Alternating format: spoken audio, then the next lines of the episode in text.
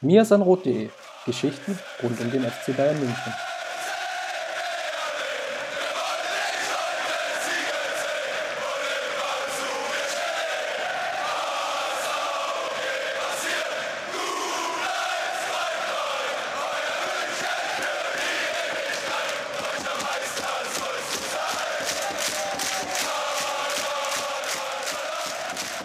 Servus und herzlich willkommen zur 59 plus ersten Folge des Mirsan Roth Podcasts. Ja, in der vergangenen Episode habe ich ja mit Maurice so ein bisschen über die Krisen Bayern gesprochen.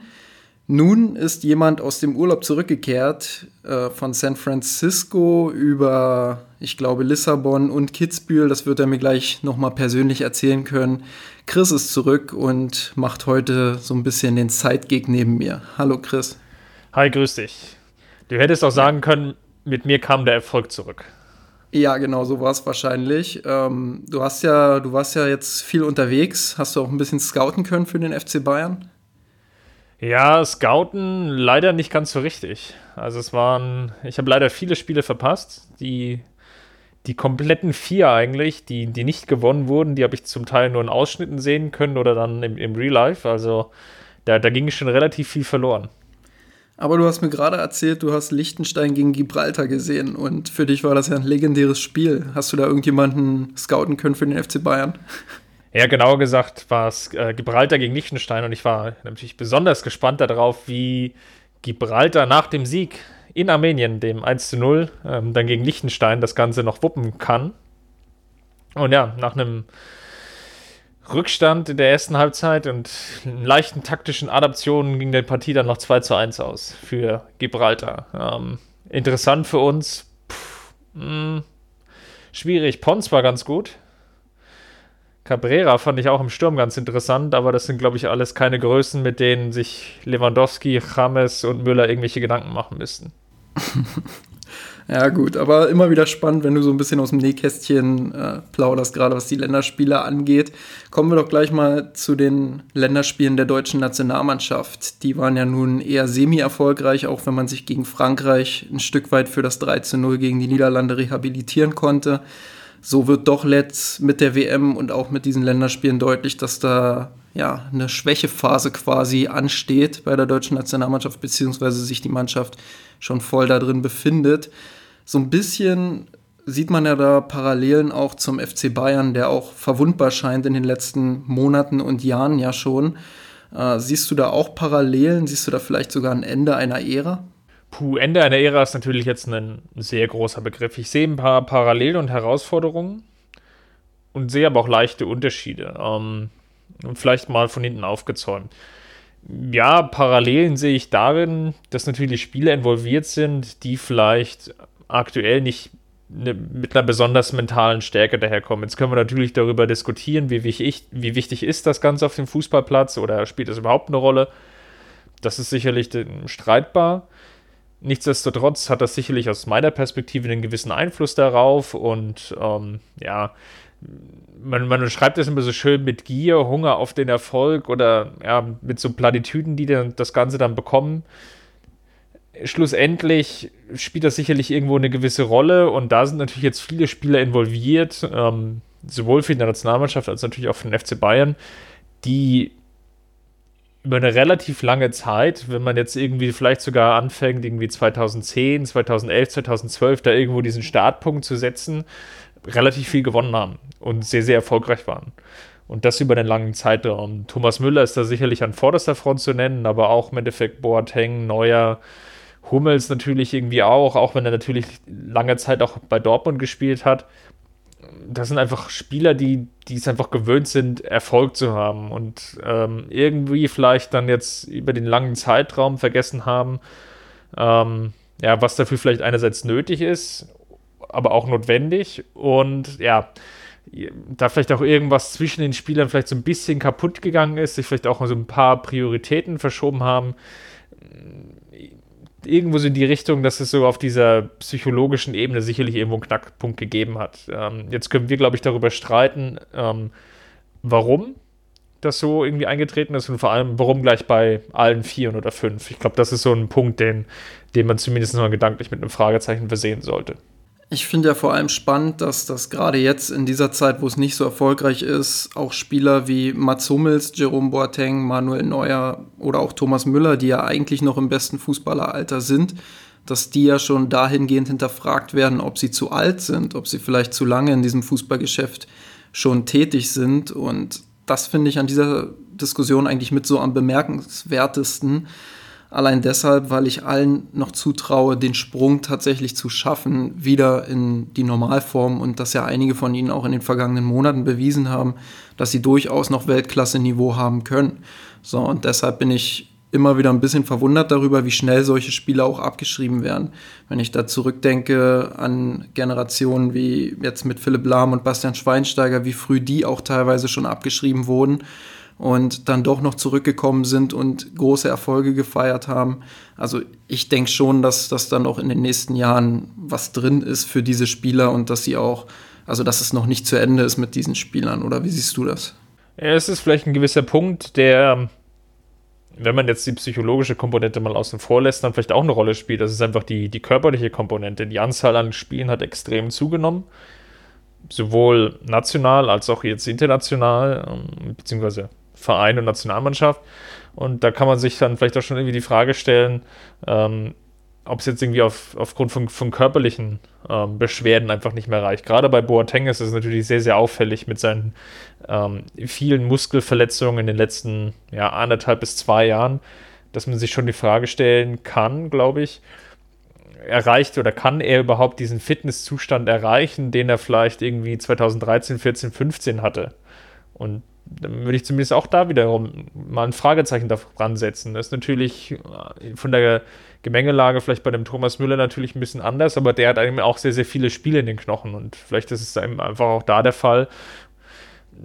Das ist dann einfach die, dieser Körper, der im Endeffekt vom dem Profigeschäft Fußball ausgepresst wird wie eine Zitrone, ob dann halt einfach dann eben dieses, dieser letzte Saft da irgendwie nicht mehr da ist. Und der, dieser kleine Resttropfen Saft einfach den Unterschied ausmacht zwischen einem Weltklasse-Spieler und einem Spieler, der internationale Klasse hat oder eben sich darunter ansiedelt. Das sind, glaube ich, relativ viele Faktoren, die da in der Summe eine Rolle spielen. Und nichtsdestotrotz oder gerade weil das jetzt sicherlich auch eine Rolle spielt, würde ich nämlich noch einen letzten Punkt aufmachen, den ich einleiten nicht, äh, weil du gefragt hattest nach den parallelen Unterschieden. Es ist sicherlich auch die taktische Komponente, die da eine Rolle spielt ich sehe, dass Löw und Kovac sicherlich irgendwo die gleichen Herausforderungen haben. Ähm, zwar Bauchstellen auf unterschiedlichen Positionen, bei den Bayern sind es vielleicht eher die Flügelpositionen. In der deutschen Nationalmannschaft sind es eher die Außenverteidiger und vielleicht das Sturmzentrum, die irgendwo Sorge machen. Aber da gibt es auf jeden Fall Positionen, die in der Summe nicht überdurchschnittlich oder zumindest durchschnittlich besetzt sind für die Ansprüche, die die jeweiligen Akteure haben was dann schlussendlich dazu führt, dass die Leistung dann nicht abgerufen werden kann oder nicht vollends abgerufen wird. Das sind natürlich durchaus spannende Punkte. Am spannendsten fand ich sogar mit äh, den Punkt der psychologischen Komponente auch dahingehend, dass ja die Medien eine große, also man sagt immer so leicht die Medien, aber dass das halt die mediale Wirksamkeit auf die Spieler und auch auf den Fußball natürlich sehr groß sind.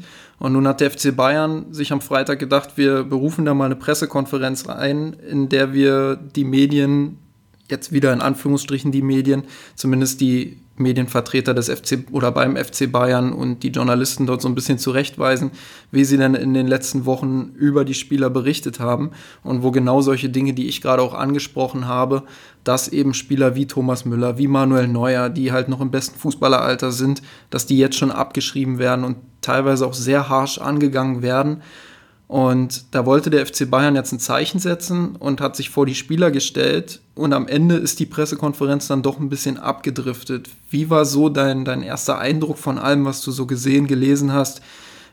Was war da so einfach dein Eindruck? Fandest du die Pressekonferenz sinnvoll? Fandest du sie notwendig?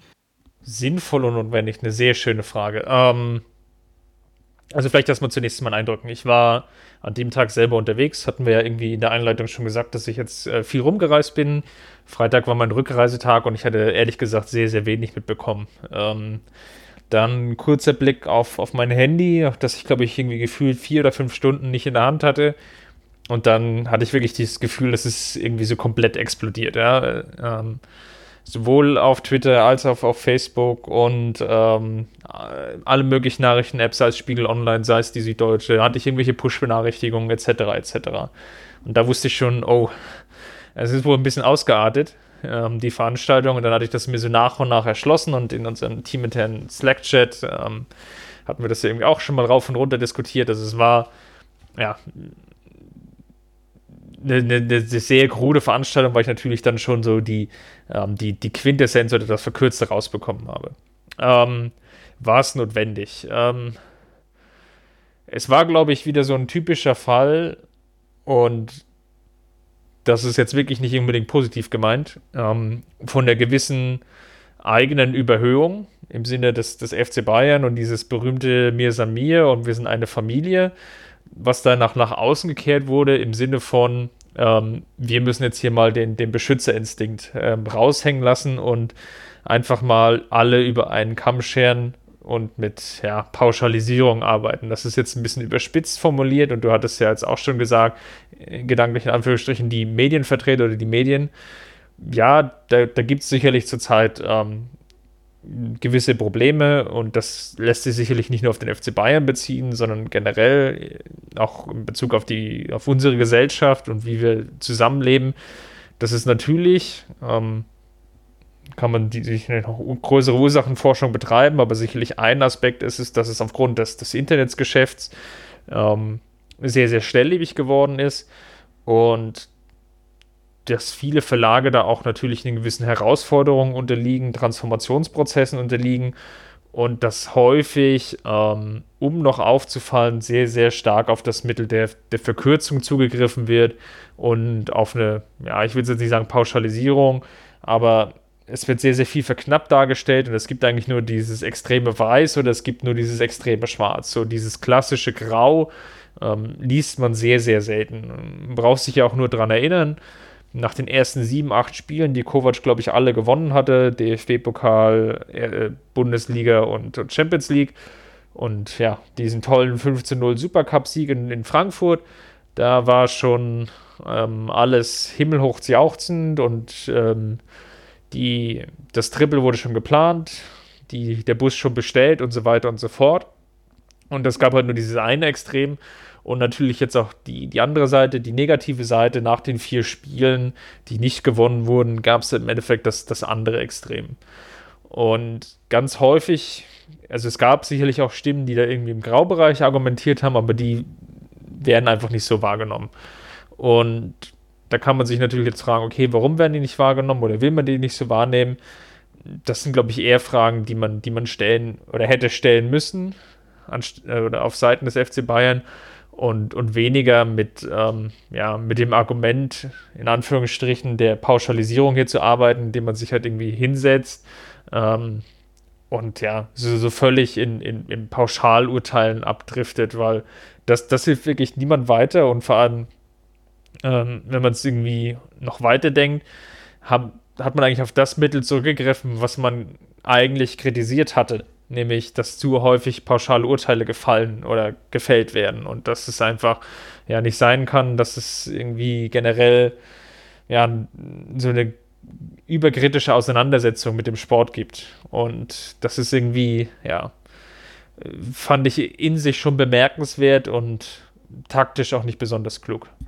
Ja, jetzt hast du eigentlich schon quasi alles dazu gesagt. Ähm, ich würde vielleicht ebenfalls etwas verknappend ergänzen, dass ich die Intention irgendwie, die, die Spieler so ein bisschen in Schutz zu nehmen und äh, eben vor diesen hohen Extremen, dass vor vier, fünf Wochen alles perfekt war und jetzt auf einmal soll, soll alles schlecht sein, ähm, dass ich da durchaus auch mit dem Verein konform gehe und auch sage, okay, das verstehe ich, dass der FC Bayern da sagt, wir schützen jetzt unsere Spieler, äh, wir stellen uns jetzt vor den Trainer, vor die Spieler und sagen, nee, so geht es nicht. Es kann nicht sein, dass hier teilweise auch Falschmeldungen äh, kommen oder irgendwelche Gerüchte gestreut werden. Ähm, die man nur so beiläufig aufgeschnappt hat. Ich glaube, das ist schon ein großes Problem aus Vereinsperspektive. Andererseits fand ich natürlich auch den, den Auftritt und ähm, auch die Dimension dieses Auftritts, wenn ich da an die Aussagen mit dem Grundgesetz denke oder auch mit den Aussagen Richtung Bernat und Richtung Michael Reschke, dann fand ich das tatsächlich, und da fällt mir auch kein anderes Wort ein, ziemlich peinlich.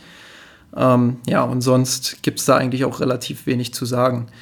Ähm, nun hat die Mannschaft aber einen Tag später in Wolfsburg zumindest eine Teilreaktion gezeigt, würde ich mal so behaupten. Von der Einstellung her und auch vom Ergebnis her sah es ja schon deutlich anders aus als beispielsweise gegen Gladbach. Ähm, wie hast du diese Leistung wahrgenommen? War es für dich ein Fortschritt? War es für dich eher ein gleichbleibendes Leistungsniveau mit einem passenderen Ergebnis? Wie beurteilst du dieses Spiel in Wolfsburg? Puh, also wir hatten ja einen relativ kritischen Spielbericht bei mir in Rot Online stehen, der, glaube ich, schon den Finger auch in die Wunde gelegt hatte. Und ja, auf Twitter hatte ich auch den, den ein oder anderen schnippischen Kommentar bekommen, ähm, weil ich dort das Spiel auch eher kritisch gesehen habe weil ich nämlich nicht viele Verbesserungen gesehen habe. Das, das muss ich ganz ehrlich sagen. Jetzt kann natürlich jeder sagen, wer aufmerksam zugehört hat, ach, der, der Christopher, der hat ja gar nicht richtig äh, alle Spiele gesehen und eigentlich waren die Partien ja zum Teil nicht so schlecht. Ähm, ja, das, das mag alles sein. Ähm, das Gladbach-Spiel habe ich überwiegend gesehen und ich fand es jetzt nur zum Teil besser als das, das Gladbach-Spiel. Denn hatte den Vorteil, dass es einen Gegner gab auf der anderen Seite, der die eigenen Schwächen, die der FC Bayern da mitgebracht hat, einfach nicht so gut ausnutzen konnte. Und ähm, ich habe immer noch große Probleme gesehen in, in der Spielidee, die da, dazu oder irgendwie mal mittelfristig dazu führt, irgendwie Torchancen zu, äh, herauszuspielen und, und generell Lewandowski. Und aktuell gibt es ja eigentlich keinen anderen im Kader, in Abschlusssituationen zu bringen das, das hat halt einmal ganz gut geklappt, ja, in der ersten Halbzeit äh, mit dem langen Pass von Hummels, der, der zugegebenermaßen ähm, sehr, sehr gut war. Aber wenn man ehrlich ist, waren die anderen Chancen, die in der ersten Halbzeit da waren, eigentlich ja eher so Zufallsprodukte. So, und die zweite Halbzeit, die, die fällt mir halt ein bisschen schwer zu bewerten, weil größtenteils in Unterzahl und natürlich nach dem 2 zu 0 und den, den vielen Spielen vor der Brust.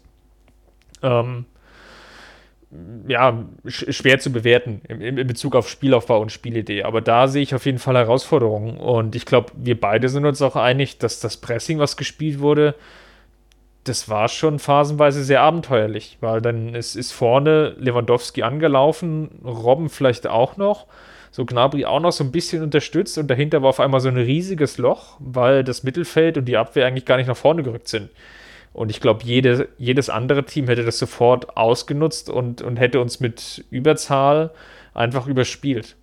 Das, das, sei, das hat man ja auch so phasenweise gesehen. Also es gab ja auch vereinzelte Szenen, als ähm, Wolfsburg mal auf der Außenbahn so, so zwei auf 1 Situationen gegen die, die bayerischen Außenverteidiger hatte. Das, das wurde dann meistens aber schlecht zu Ende gespielt, aber die Szene habe ich auf jeden Fall gesehen. Deswegen sage ich jetzt in der Summe, fand ich es jetzt nicht besser, es war halt vom Ergebnis her gut. Ja, ich würde dem auch wieder nur teilweise zustimmen. Also positiv, um vielleicht auch was Positives hier beizusteuern, würde ich äh, herausheben, dass die Mannschaft wieder mit einigen Rückschlägen in der Spielgeschichte zu kämpfen hatte. Ähm, wenn ich da jetzt an die rote Karte von Ian Robben denke, dann hat er sich die sicherlich selbst zu verschulden und ich werde ihn auch nicht in Schutz nehmen. Aber es gibt eben auch Schiedsrichter, die dieses Foul nicht mit einer gelben Karte bewerten. Und es gibt sicherlich auch Schiedsrichter, die ihm bei der vermeintlichen Schwalbe, okay, für mich war es eine Schwalbe, ähm, aber die da vielleicht auch nicht sofort die gelbe Karte zeigen und dann, dann läuft das vielleicht nochmal äh, ein Stück weit anders. So ist Bayern dann in Unterzahl, kassiert wieder relativ schnell äh, den Anschlusstreffer. Und dann hatte ich so einen Moment, wo ich dachte, oh, das ist jetzt genauso wie die letzten Wochen. Jetzt fällt die Mannschaft vielleicht auseinander. Und jetzt kriegt sie vielleicht sogar gegen so ein, bei allem Respekt, gegen ein relativ durchschnittliches Bundesliga-Team äh, noch den Ausgleich und stürzt sich noch tiefer in die Krise.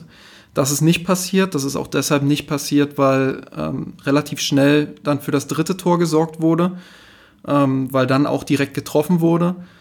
Und ja, dementsprechend muss ich der Mannschaft dahingehend zumindest ein Kompliment machen, dass sie mit diesen Rückschlägen, auch mit diesem Kontrollverlust nach zehn Minuten, den wir auch im Blog angesprochen hatten, dass sie damit relativ souverän umgegangen ist.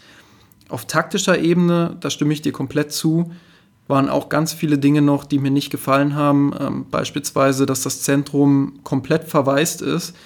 Ähm, teilweise war es im Spielaufbau so, dass wieder dieses, dieses verdammte U einfach, dass das die ganze Zeit Thema war und der Ball hin und her geschoben wurde und immer auf die Außenbahn lang.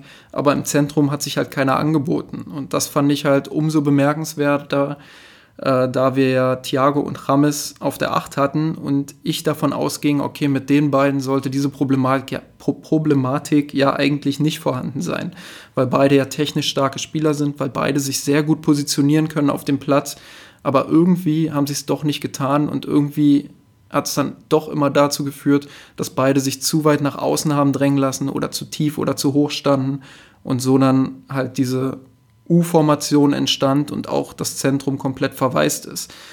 Glaubst du, dass das die Anweisungen von Nico Kovac sind, dass die beiden Achter, dass Thiago und Rames, obwohl sie so intelligente Spieler sind, sich an diese Anweisungen halten und dann am Halbraum kleben oder halt vorne kleben?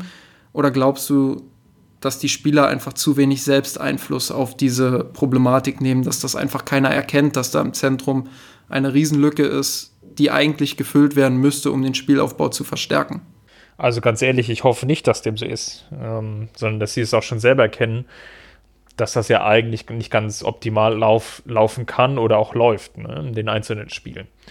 Ich denke schon, dass es taktische Anweisung ist. Wir haben das ja auch in einigen Partien gesehen und auch als es erfolgreich war, haben wir es zumindest das Ganze mal als mutig formuliert, weil gerade auch wenn Goretzka und Müller, bei Müller ist es vielleicht sicherlich nochmal ein Sonderfall, weil er natürlich als eher Stürmer noch mehr dazu tickt, sich einfach offensiv einzuschalten.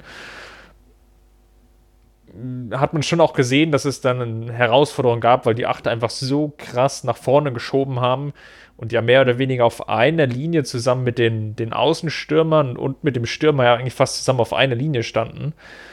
Und ich denke schon, dass das taktische Anweisung ist, weil es einfach ein Stilmittel ist, was sich einfach über mehrere Wochen in vielen Partien immer wieder angezeigt oder angedeutet hat und teilweise einfach auch komplett den, den kompletten Spielfluss geraubt hat. Ich denke schon, dass das taktische Anweisung ist. Man hatte natürlich, oder die, die Idee dahinter ist natürlich auch klar, gegen ganz, ganz tiefstehende Gegner, gerade Stuttgart wiederum jetzt hier angesprochen, die wirklich am eigenen Strafraum stehen und mauern hat Kovac ein taktisches Element oder versucht er da rauszuarbeiten, indem er natürlich ähm, ja, Gleichzahlsituationen herstellen will am Strafraumrand oder um den Strafraumrand herum. Das, das kann man jetzt gut finden und schlecht finden. Gegen Stuttgart hat es funktioniert. Es, bringt natürlich in, in gewisser Weise auch eine, eine Latte an Problemen mit, die wir, glaube ich, ja, auch ganz gut aufzeigen können. Nämlich einerseits natürlich im Spielaufbau, in der Ballzirkulation, natürlich in der Konterabsicherung, wenn ja, Spieler wie Ribery und Robben schon fehleranfälliger werden. Ähm, ich weiß, man darf hier nicht mehr kritisieren, aber sie, sie haben halt einfach mehr Fehler drin. Und dann, dann wird das halt sehr, sehr gefährlich, weil das Mittelfeld dann eigentlich nur noch aus Martinez besteht oder Thiago, je nachdem, wer da aktuell spielt, aber es ist meistens einer der beiden Spanier. Dann sehe ich da schon, schon Herausforderungen. Und vor allem, und das ist halt der entscheidende Punkt, weil dann gerade auch die Abwehr natürlich enorm ins Schlingern gerät, weil die, die gegnerische Mannschaft dann auch schon mit Tempo auf die Abwehr zuläuft. Und äh, das ist jetzt auch nicht die Idealsituation für, für einen Hummels, für einen Süle, aber auch für einen Boateng, weil sie dann schon leichter fehleranfälliger werden, als wenn sie jetzt einfach eine, eine, feste, starre Position einnehmen und das, das Spiel vor sich haben und das dann irgendwie aus einer Kombination heraus passiert. Also die meisten Gegentore, die der FC Bayern auch in dieser Saison gefangen hat, sind eigentlich durch, durch schnelle Umschaltsituationen entstanden und weniger dadurch, ähm, dass man irgendwie nach, nach 50 Ball Stafetten dann irgendwie ausgespielt wurde.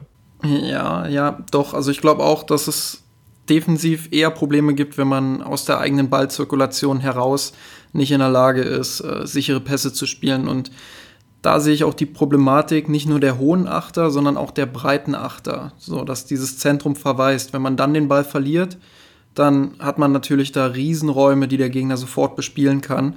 Und dann hast du hinten halt mit Hummels und Martinez jetzt nicht die Martin Martinez. So, jetzt habe ich es. Ich bin immer raus, wenn ich Martinez aussprechen muss, aber jetzt ist es mir selber aufgefallen. ähm, ja, nee, also dann hast du da halt dieses Riesenloch und nicht das allergrößte Tempo mit Martinez und mit Hummels. Und ähm, ja, dann ist es natürlich auch ein einfaches für den Gegner, da zu kontern und teilweise auch mit Tempo Gegenstöße, äh, Gegenstößen schnell Tore zu erzielen. Und das ist dann die Problematik. Du kommst nicht ins Gegenpressing, wenn du nicht strukturiert im Ballbesitz stehst und ähm, kannst die Bälle auch nicht zurückerobern. Ja, und dann ist es natürlich klar, dass du dann auch anfällig für Konter bist. Nun haben wir jetzt zwei Varianten auf diesen Achterpositionen oder eigentlich mehrere Varianten, aber zwei sehr spannende erlebt. Es hieß ja damals, als Rames zum FC Bayern kam, dass er mit Müller konkurrieren würde. Dann gab es eine Saison unter Ancelotti und Jupp Heynckes, wo beide viel Spielzeit gesammelt haben. Teilweise haben sie sogar zusammengespielt.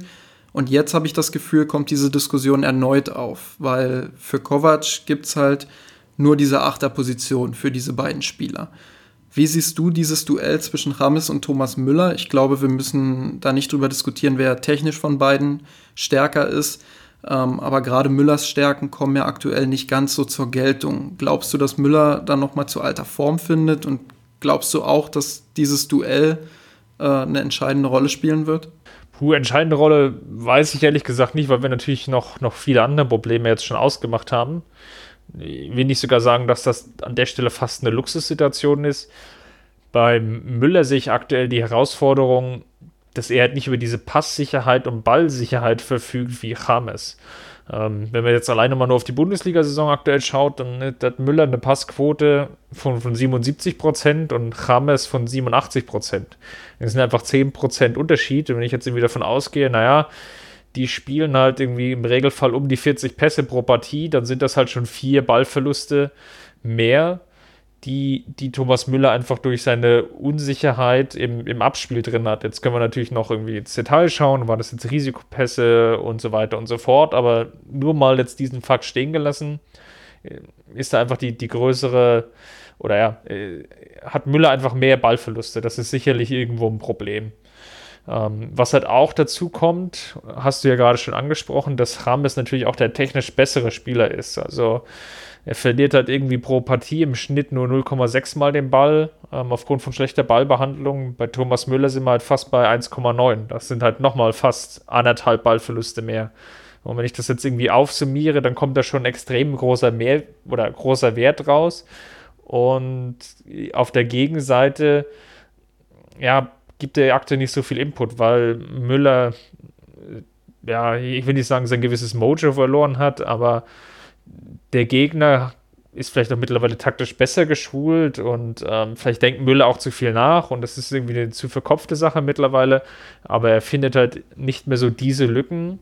Ähm, vielleicht auch natürlich gepaart durch ähm, die wenige Ballsicherheit, die FC Bayern aktuell generell in seinem Spiel hat, dass, dass er sich da nicht so frei bewegen kann, vielleicht wie es auch möchte oder könnte, was dann in der Summe einfach dazu führt, dass ich jetzt nicht den ganz großen Mehrwert sehe, ihn aktuell zu bringen. Also, weil, nochmal zusammengefasst, die Torgefahr natürlich auch irgendwie so ein bisschen eingebrochen ist, so in der letzten, letzten Zeit. Er ist einfach nicht mehr der, der absolute Torjäger, also er trifft irgendwie noch hin und wieder mal, aber es ist jetzt nicht so, dass er kontinuierlich Erfolg hat und zumindest in seiner taktischen Position er jetzt auch nicht der, der Vorlagengeber ist, in der der FC Bayern aktuell agiert. Wenn wir jetzt irgendwie vielleicht in einem 3-5-2 sprechen und Müller wäre irgendwie die hängende Spitze und er könnte irgendwie mit und um Lewandowski herum agieren, dann könnten wir sicherlich nochmal ähm, die Diskussion aufleben lassen. Aber in der jetzigen Position auf diesen Achterräumen sehe ich einfach Rames aufgrund der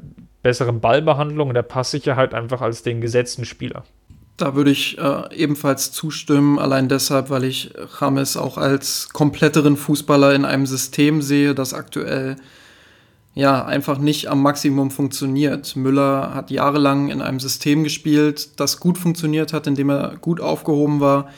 Ähm, jetzt ist es seit einigen Jahren so, dass der FC Bayern ja einfach auch taktische Schwachstellen hat. Die hatte der FC Bayern unter äh, Ancelotti genauso wie auch in der besseren Phase unter Jupp Heynckes und jetzt auch wieder unter Kovac. Ähm, also da bin ich echt gespannt. Wir diskutieren jetzt quasi seit zwei Jahren über Thomas Müller. Ähm, siehst du da irgendwie auch die Möglichkeit, dass es vielleicht sogar schon im Sommer oder im Sommer danach zu Ende sein könnte mit Thomas Müller, wenn diese Diskussionen weiter anhalten? Oder siehst du tatsächlich auch noch den Mehrwert bei ihm? Ja, auch wieder sehr gute Frage. Natürlich sehe ich irgendwo den Mehrwert alleine schon als Identifikationsfigur. Wäre es, glaube ich, fahrlässig, wenn man ihn jetzt irgendwie vom Hof jagt. Man muss natürlich gucken. Ich sehe zwei Aspekte. Einerseits muss man natürlich irgendwie schauen, dass man ihn wieder besser ins Spiel integriert, ähm, weil er hat natürlich gewisse Stärken. Die, die Frage wird halt sein, des, des Wies und wo sind da die, die berühmten Trade-offs, also sprich, was muss ich dafür in Kauf nehmen, dass Müller wieder gut funktioniert und ähm, das irgendwie so ein Abwägungsverhältnis bringen. Da sehe ich halt gewisse Herausforderungen. Und natürlich muss Thomas Müller an sich selber natürlich irgendwie arbeiten. Ähm, vielleicht irgendwie weniger nachdenken. Er hatte letzte Saison gerade im Herbst eine sehr, sehr gute Phase. Ähm, wenn man es jetzt allein auf dieses Kalenderjahr betrachtet, dann ist, ist, ist viel da zu Bruch gegangen. Ich glaube, wir haben ja auch schon in diesem Podcast irgendwie im, im Sommer schon mal über seine Rolle diskutiert und haben da so ein paar Probleme ausgemacht, auch in Bezug auf die Nationalmannschaft. Und das hat sich halt jetzt unter Kovac nicht wirklich gebessert in der letzten Zeit. Und ähm, da gibt es auf jeden Fall gewisse Herausforderungen, die zu bewältigen sind. Diskutieren wir mal noch eine letzte Personalie. Ich glaube, bei Ribery und Robben, da sind sich alle einig, dass es jetzt langsam auf die Zielgerade geht. Gerade mit Franck Ribery gab es jetzt einige Diskussionen in den letzten Wochen, weil Serge Gnabry eigentlich fit war im Kader, aber selten gespielt hat. Dafür wurde immer wieder Ribery vorgezogen, der doch relativ viele einfache Ballverluste in seinem Spiel hatte. Ähm, wie siehst du da die, die oder den, Stand der Dinge? Glaubst du, dass Nabri in den nächsten Wochen, jetzt auch gerade durch die Verletzung von Ribery, auch wenn es bloß eine kleine Verletzung ist, dass er jetzt quasi Ribery ablösen könnte? Erhoffst du es dir vielleicht sogar? Wo siehst du da, also siehst du da Nabri tatsächlich vorne? Hm, aktuell sehe ich es noch so ein bisschen ausgeglichen. Ribéry bringt noch so ein bisschen den Vorteil mit, dass er aktuell mehr Dribblings gewinnt. Da ist irgendwie Gnabry noch nicht an dem Stand, den er jetzt in Hoffenheim hatte, phasenweise. In Hoffenheim hat er natürlich auch davon partizipiert, sage ich jetzt mal, dass Hoffenheim vielleicht generell defensiver spielen konnte, er mehr, mehr Raum hatte, auch im Konterspiel und Umschaltspielen. Das fehlt natürlich beim FC Bayern. Muss ich jetzt, glaube ich, wieder an seiner Spielweise auch leicht umstellen und da gibt es sicherlich noch ja auch wiederum Herausforderung, wenn man es so formulieren will, weil es einfach noch nicht so vollends rund läuft. Man merkt halt, dass er sich da noch nicht so durchsetzen kann im Dribbling, dass er dann manchmal noch ähm, mit der Positionierung hadert, wo soll ich mich jetzt genau bewegen. Das ist sicherlich noch nicht, äh, noch nicht hundertprozentig rund. Dennoch bringt seine Schnelligkeit natürlich schon einen gewissen, ja, ich will nicht sagen Vorteil, ist jetzt vielleicht an der Stelle zu viel gesagt, aber man sieht halt ungefähr wo der FC Bayern eigentlich mal hergekommen ist. Und das war gegen Wolfsburg sehr auffällig. Das hat in der ersten Halbzeit gerade extrem viel über Gnabry lief und über den, die andere Seite über Robben eigentlich ähm, sehr, sehr wenig. Man könnte ja fast sagen, dass Robben eigentlich fast gar nicht eingebunden war, glaube ich, bis auf diesen einen Torschuss, den er dann mal hatte. Und ja, das, das sehe ich halt gerade so als ähm, ja, Vor- und Nachteile. Ich sehe irgendwo, dass, dass Ribéry viele Dribblings gewinnt. Ich sehe aber auch den Nachteil, dass er sehr, sehr viele Bälle verliert und natürlich auch defensiv nicht so viel mitarbeitet. Und bei Gnabry sehe ich aktuell den Geschwindigkeitsvorteil und diesen gewissen Überraschungsmoment, den er reinbringt. Da würde ich das Duell aktuell als offen sehen.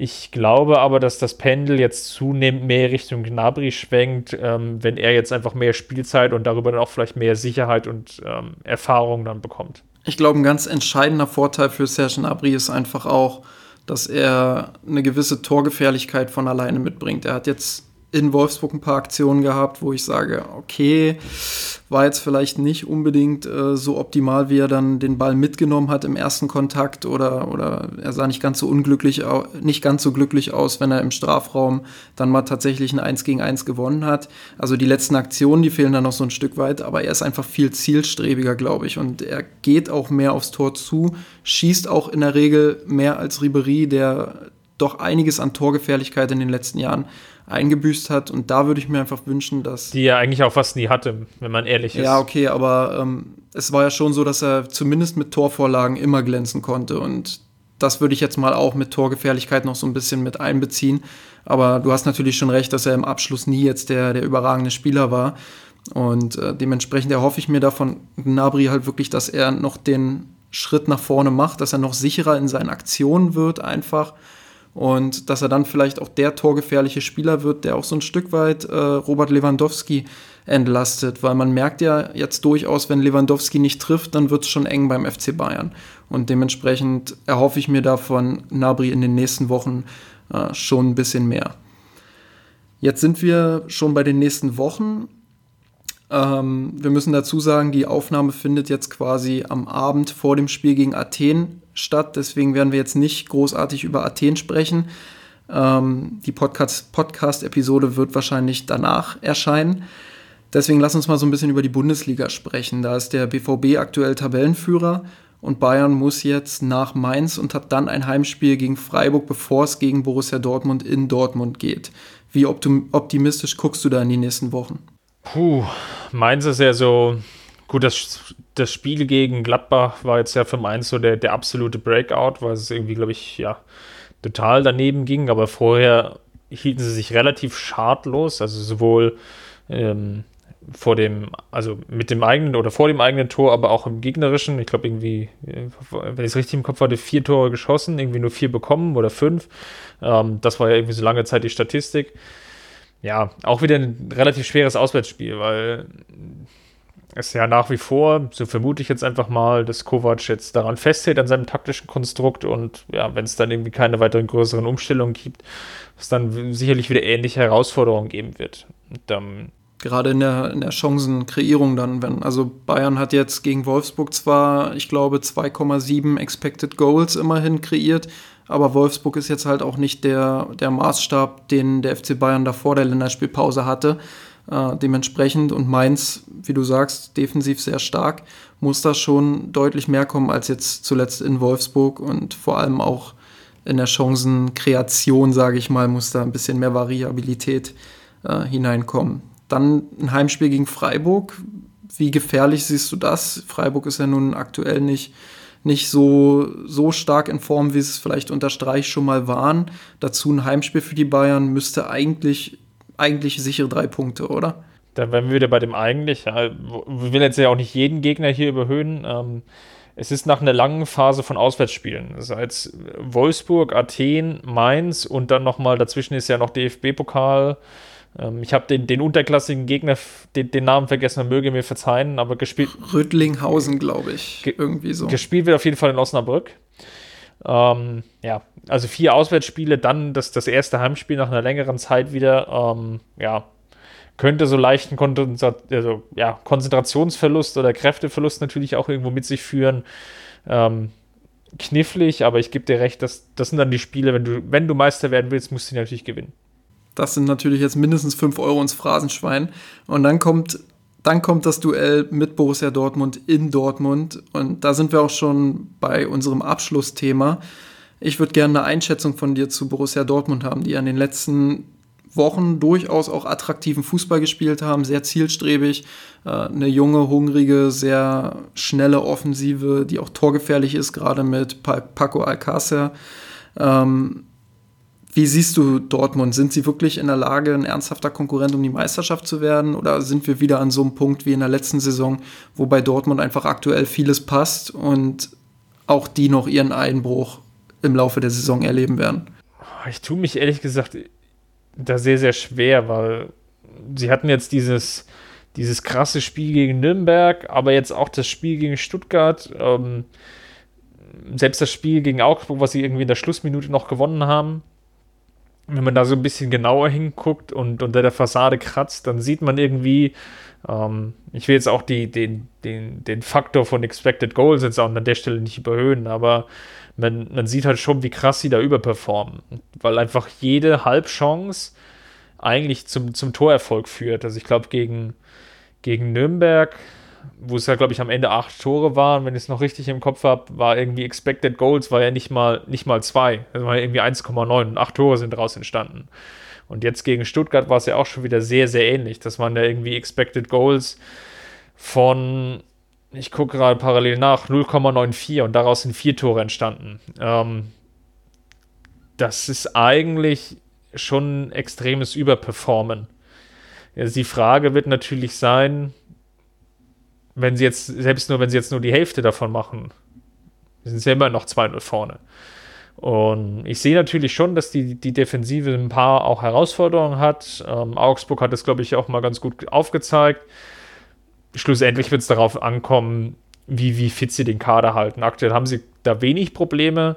Das waren sonst auch immer ähm, typische Bauchschmerzen von des, des BVB, dass sie einfach auch mit vielen angeschlagenen Spielen durch die Saison gegangen sind oder hin und wieder. Reus ist ja auch da das beste Beispiel. Ähm, viel Ausfallzeit kumuliert haben.